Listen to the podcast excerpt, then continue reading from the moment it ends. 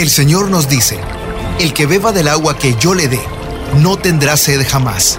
Se convertirá en él, en fuente de agua que brota para vida eterna. Y para conocer más de esa agua que nos da vida, Buenos días en el camino presenta El Cántaro, un segmento conducido por el padre José Román Flecha, doctor en teología moral, quien nos orienta sobre la verdad de nuestra fe. A continuación,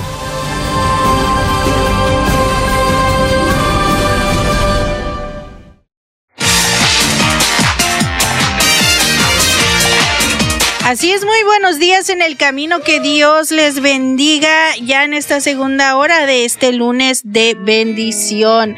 Bueno, como sabemos, el padre José Román Flecha anda de gira, anda de gira educativa y nos tiene ahí una invitada muy especial. Ya vamos a ver de quién se trata. Y bueno, padre, nos da mucho gusto que haya llegado con bien y que, bueno, vamos a ver qué nos tiene el día de hoy. ¿Cómo está, padre? Dios lo bendiga.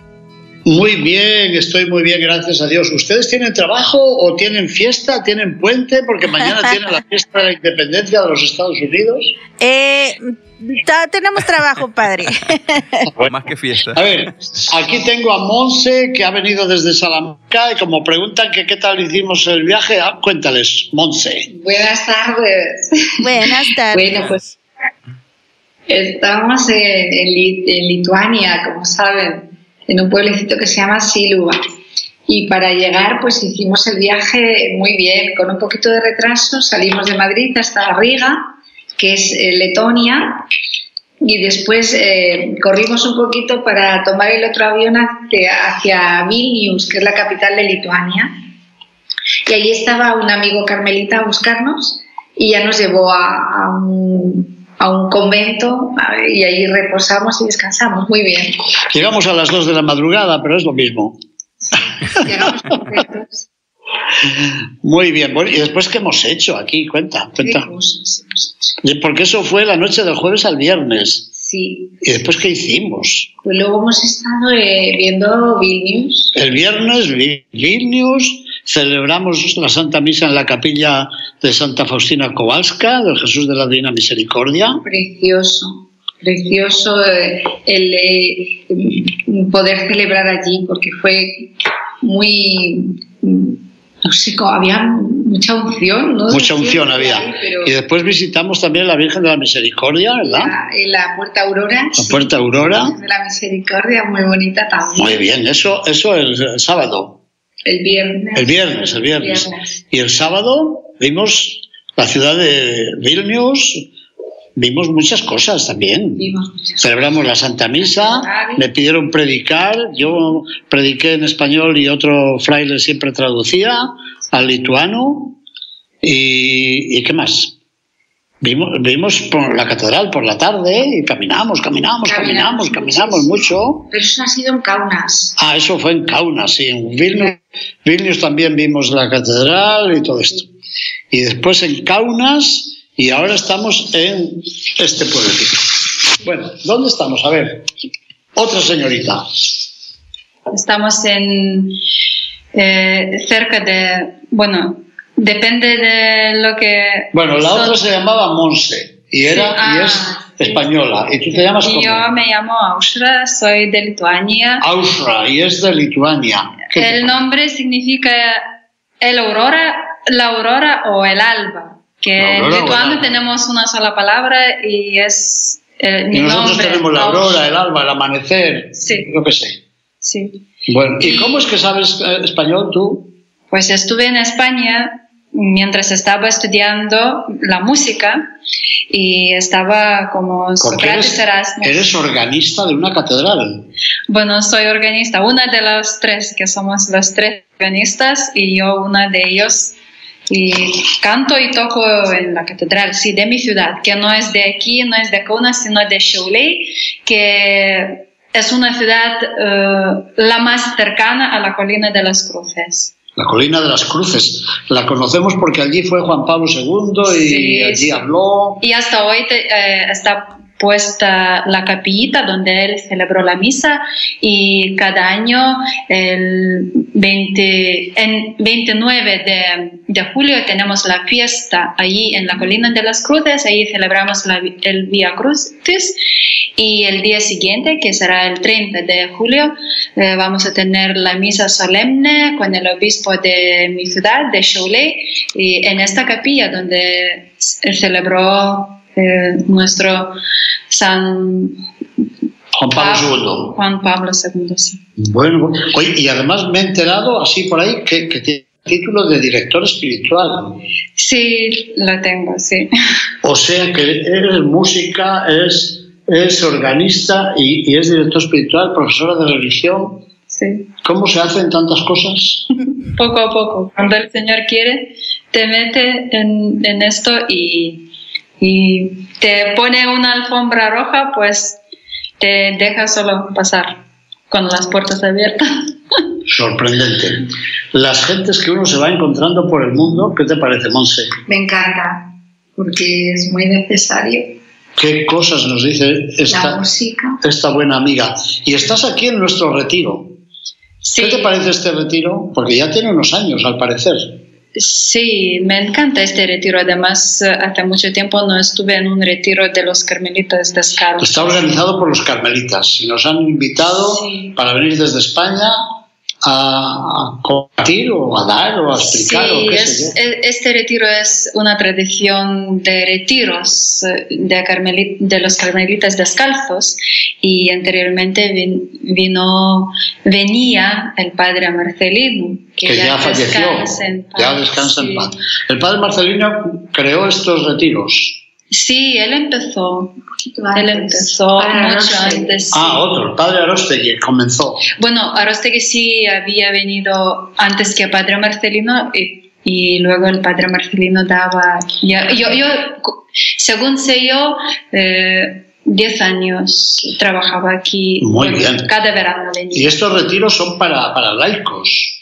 Sí, para laicos, pero también puede venir algún religioso si También tenemos ahí un religioso de la. Orden de San Juan Sí, y otro sacerdote que concelebró hoy la Santa Misa también, será, sí. me parece.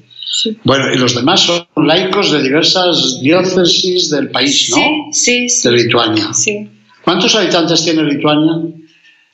Pues no llegamos a 3 millones. No llegan a 3 millones, No. todo el país. Y es curioso que se conservó católico cuando sus vecinos bálticos, Letonia y Estonia, pasaron al protestantismo. Al parecer porque ellos estaban más vinculados a Alemania y Lituania estaba más vinculado a Polonia, según me han contado. ¿Es así? Sí, teníamos un poco de eso, sí, pero eh, esto será más anteriormente porque luego con, la opresión rusa... Sí, fueron dominados por la sí, opresión Rusia los sí. tres países, Sí, por igual. sí. Y hubo una, bueno, una lucha y una persecución contra la Iglesia Católica. Sí, y también con, en este lugar, por ejemplo, en Shiloh, que, que es una ciudad, bueno, un pueblecito donde apareció la Virgen, A ver, a ver, háblenos de Siloa. Este pueblecito es un pueblo pequeñito, pero aquí se apareció la Santísima Virgen. ¿Dónde, cuándo, cómo? Pues eh, según sé yo, es la primera aparición en Europa y según los datos dicen que la Virgen apareció en el siglo, en el principio del siglo XVII. 17, 1616 Ocho, o más o Pero no se lo digas a los españoles porque dicen que la Virgen María se apareció en Zaragoza cuando todavía vivía en Tierra Santa. Ah, sí, Sí, sin contar eso. sí. Sin contar eso, sí. sí. pues claro, decimos después de su Eso. partida al cielo. Después de su partida al cielo, muy Sí. bien. Sí, y Bueno, bueno, y aquí se apareció, eh, es muy curioso, Sí, a unos pastorcitos. Sí, a unos, unos cuantos pastorcitos mientras pastoreaba sus, sus rebaños en, en el campo, entre los árboles mm, de pino, más bien de pino, ¿no? Porque hay muchos bosques Eh, aquí. Sí, sí, sí, seguramente entre ellos habría sido, y sobre una piedra, mm, ellos vieron que sobre una piedra estaba de pie una virgen joven eh, teniendo en los brazos un niño, un hijo pequeñito, y llorando. Y entonces ellos... Eh, ¿Quién lloraba, el niño o la mamá? la mamá. La mamá, la Santísima Virgen lloraba. Sí, lloraba. Y entonces eh, ellos eh, eh, se asustaron, fueron a llamar a sacerdote. Entonces no había sacerdotes católicos en este lugar, sino un sacerdote calvinista. Y entonces, un pastor, llamaron a un pastor calvinista y, se acercó. Y, y el, este pastor le preguntó a la Virgen, me parece que era pastor. Por eso dicen que es la única vez, la vez que la Santísima Virgen se ha parecido a un cristiano no católico. dicen aquí, ¿no? Sí. Y entonces eh, preguntó por qué lloraba. Y ah, le preguntó a la Virgen por qué lloraba. Sí, sí, le preguntó. Y entonces ella le dijo que anteriormente aquí veneraba la gente veneraban a su hijo y ahora está la tierra arándola y Lo único que hacían era arar la tierra y sembrar, pero que no veneraban a, Jesús, a su hijo. Pues me imagino que el pastor aquel luterano o calvinista se quedaría mm, petrificado. Esto no escribe, pero eso se puede suponer. sí, y entonces eh, había entre la gente, había un ancianito ciego que... a ver, a ver, cuénteme eso del ciego porque eso me interesa mucho. que sabía dónde había enterrado el arcón con los tesoros de la iglesia católica. Y entonces llevar... los instrumentos litúrgicos sí, sí, los cálices, el alba, la casulla y otras cosas. Vestiduras y vasos sagrados. Sí. ¿Y el ciego sabía dónde estaba? Sí, lo sabía y, según podía, como lo podía, no sé, pues eh, llevaba a la gente para, para encontrar el arcón este y cuando mostró exacto el sitio exacto donde estaba enterrado, pues el ciego recuperó la vista. Recuperó la vista. Son muy bonitas esas historias. Y hasta hoy pasan muchos milagros. Y en esa capilla hoy pasan muchos milagros. Sí, sí. Y, y, la llaman la, capilla de Nuestra Señora de la Salud. Bueno, hay otra capilla, ¿no? Ah. Pero eh, si hablamos, la capilla de aparición es una, y, la piedra, y ahí alrededor de la piedra está puesta la capilla. Pero también cerca de la capilla hay una basílica.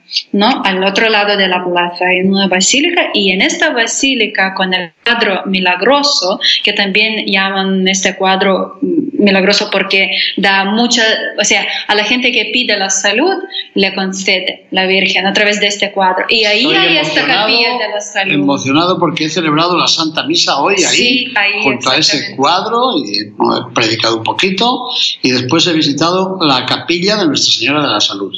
Así que tenemos el lugar de las apariciones, donde hay una, una capilla impresionante del siglo XIX, de hace un siglo, con 44 metros de alta, parece, que es el lugar de la aparición. Sí, y sobre esta piedra está puesto el, el altar y sobre esa piedra está puesto el altar.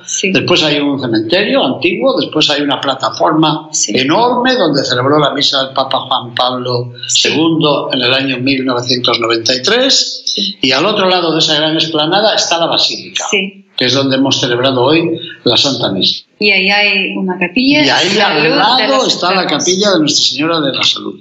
Ahí he ido yo a, a pedirle a la Santísima Virgen que tenga piedad de mis ojitos. Bueno, oye, y hay peregrinaciones aquí, ¿no? Sí, hay muchas peregrinaciones. Eh, y hay una fiesta importante en septiembre. Sí, el 8 de septiembre. La del 8 al 15. Sí, sí, sí, las nueve días, es verdad. Sí, y la gente viene cada día, cada día es dedicado para, para distinta intención, por ejemplo, un día para los sacerdotes, otro para los enfermeros, los médicos, eh, otro día para los enfermos, el, otro día para los, las vocaciones, otro, o sea, cada día para distintas cosas. Una especie de novena, de novena posterior, bueno, posterior, porque va de una fiesta de María a otra desde la fiesta del nacimiento de María, 8 de septiembre, hasta la fiesta de los Reyes de María, el 15 de septiembre. Sí, y esta basílica se llama, está dedicada al nacimiento de la Virgen. A la Natividad de la Santísima Virgen María. Muy bien. Bueno, y es muy conocida esta devoción a la Santísima Virgen de Shiluba. Shiluba, no sé si lo pronuncio bien. Sí, Bueno, parecido. Sí. ¿Es, es muy conocida esa devoción? Eh, ¿En Lituania? Sí. Claro, porque es el único sitio donde apareció la Virgen. En Lituania la tenemos aquí, solo aquí. Ya. Aunque hay algunas apariciones privadas, eh, pero no son aprobadas por la iglesia y esta sí que es. Muy bien. Yo he visto por todas partes que hay muchos recuerdos de la visita de San Juan Pablo II. Y ayer en la Catedral de Kaunas he visto un altar con un cuadro de San Juan Pablo II y una reliquia de San Juan Pablo II. Y al otro lado hay también un altar dedicado a un arzobispo que parece que durante la ocupación soviética o rusa o comunista, no sé cómo lo llaman, parece que fue martirizado por medio de una inyección de veneno. ¿Tú has oído algo de eso? Ah, sí, pero ahora no puedo decir. sí, sí, porque es que Y tenemos... está allí la imagen y, y- y el relicario de este arzobispo, Ujú. que yo creo que ya ha sido beatificado. Sí, es que tenemos alguno que estaba en, no sé si en Auschwitz, hay otro, otro que está en el camino de beatificación. Es que tenemos ahora, en estos momentos, tenemos unos cuantos sacerdotes, eh, este obispo, tal vez también otros siervos de Dios. Y, Una o sea, jovencita, hay una jovencita que está en proceso de beatificación. Sí, también. Y, y entre ellos ya, o sea, y además como conoces más lejos de mi ciudad, pues yo no conozco tanto. Ya.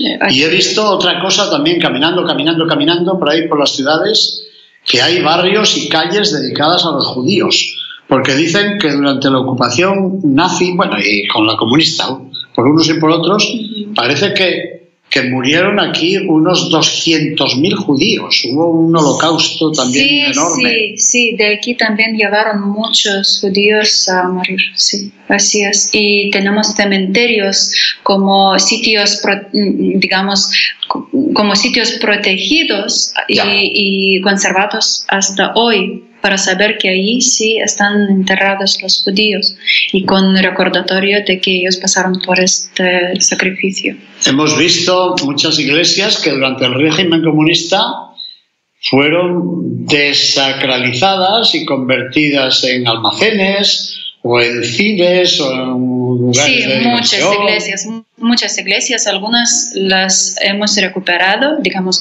la iglesia católica las han recuperado y las otras se quedaron tal cual y, y hay sitios eh, donde mm, al lado de estas iglesias ya arruinadas edificaron otras nuevas. Y por ejemplo, aquí en Shiluva también eh, cuando estábamos bajo régimen rusa, eh, también pro- eh, prohibieron a la gente venir y venerar a la Virgen. Ya. Pero a pesar de eso, la gente venía y veneraba a Jesús, a su madre, y lo mismo pasó con la colina de las cruces también. Allí, por ejemplo, la gente solían poner las cruces con la intención de, de agradecimiento, de petición y colgar algunas crucecitas, los que podían comprar más grandes las ponían. Entonces, la- los rusos eh, por las noches iban con las, eh, mm, con las camiones, o no sé cómo se llama,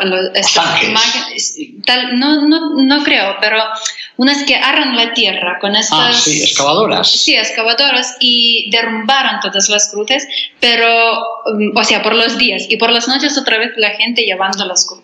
O sea, así estaban luchando y la colina de las cruces no, no desapareció. No desapareció Ahí nunca. la tenemos hasta hoy. Bueno, y aquí he oído que el ejército soviético o ruso nunca pudo impedir que para la fiesta del nacimiento de la Santísima Virgen acudiesen a este santuario cerca de 30.000 personas.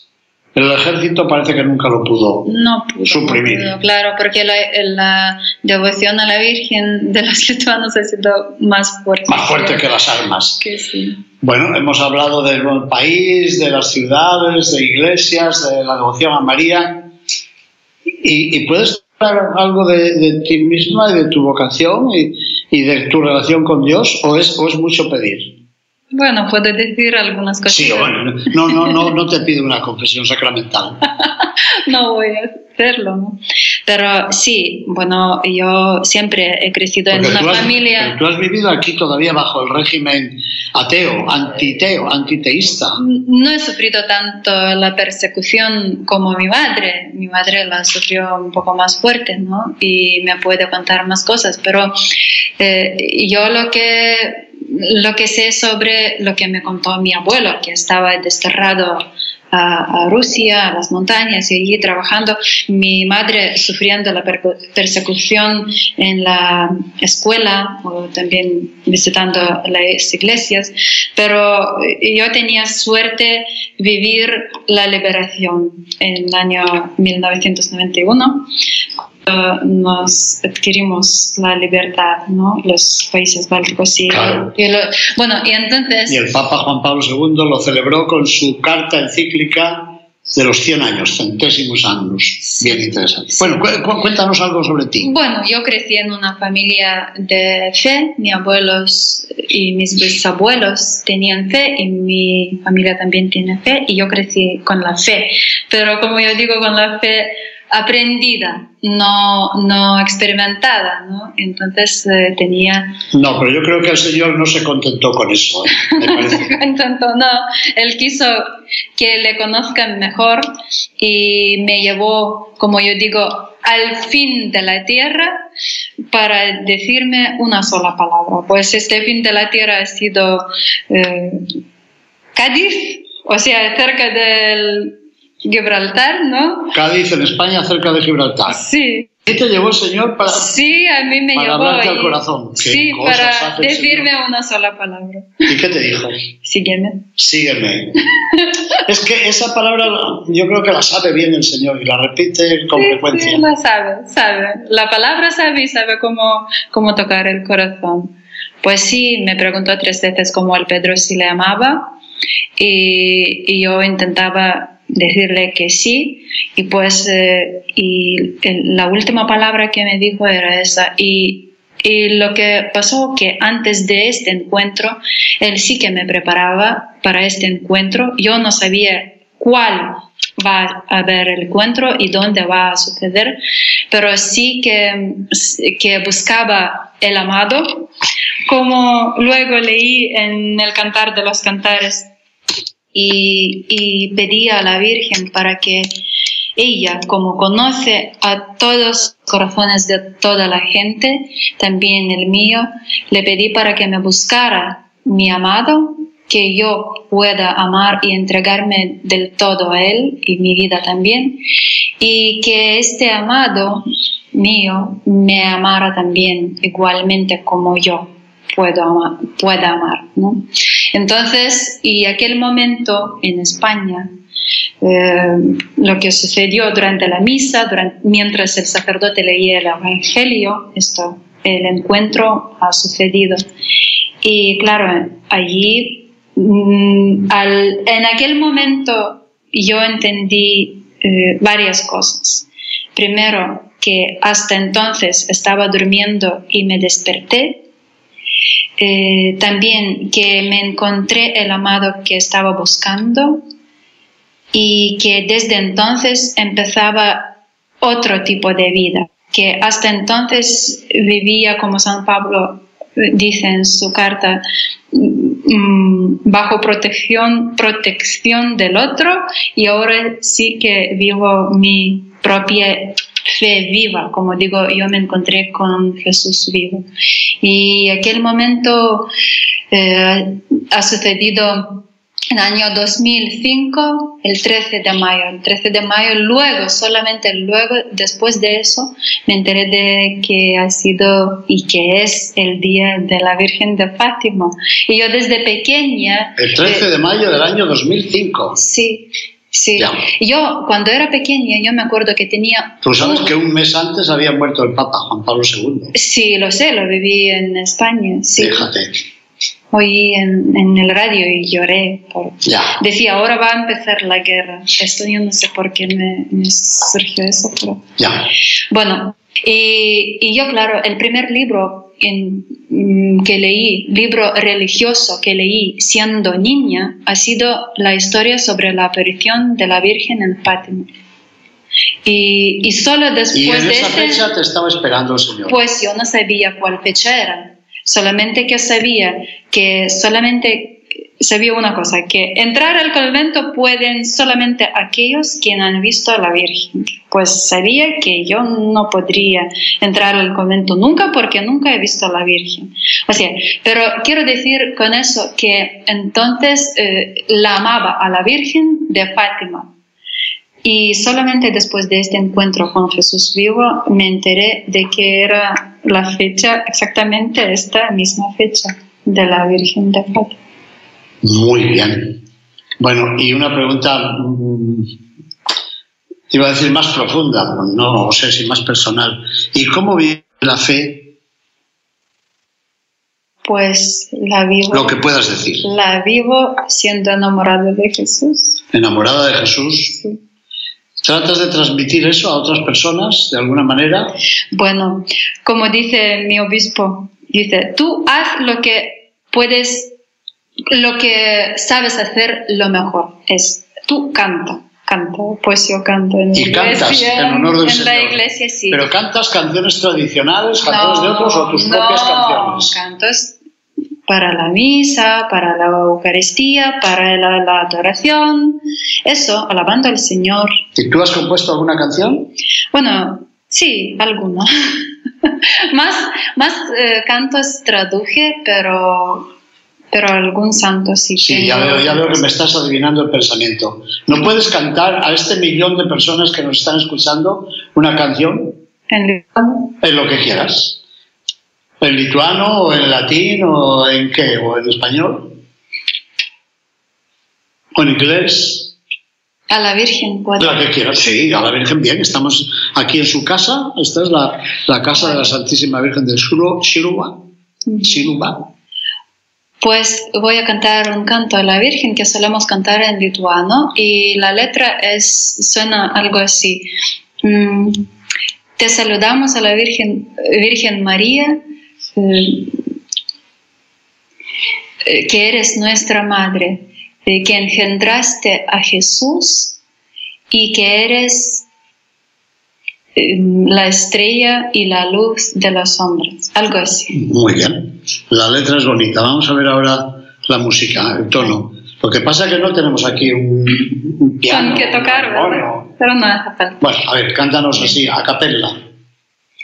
Sveikinam tave, o motina Marija, šventoji mergelė, saulė apsausta, žvaigždėm vainikuota, mėnulis tau po kojom, mums per tave duota, išganimo aušra. Mergelė Marija, tavo viešpaties džiaugsmui, pagimdėjai tu Jėzų ir jis yra šviesa. Tu atvėrei mums dangų gražius rojaus vartus, būk mums kelrodė tu, aušro žvaigždė. Muy bien. Bueno, como cuando estuve en China ya he podido entender María y Jesús en la canción, por lo menos. Pero como ya llevo tres días en Lituania, ya sé decirte Achu. ¿Qué significa. Achu? Gracias. Gracias, ya sabemos decir gracias. ¡Qué bonito! ¿Cómo te llamo? ¿Aurora? ¿Amanecer? ¿Alba?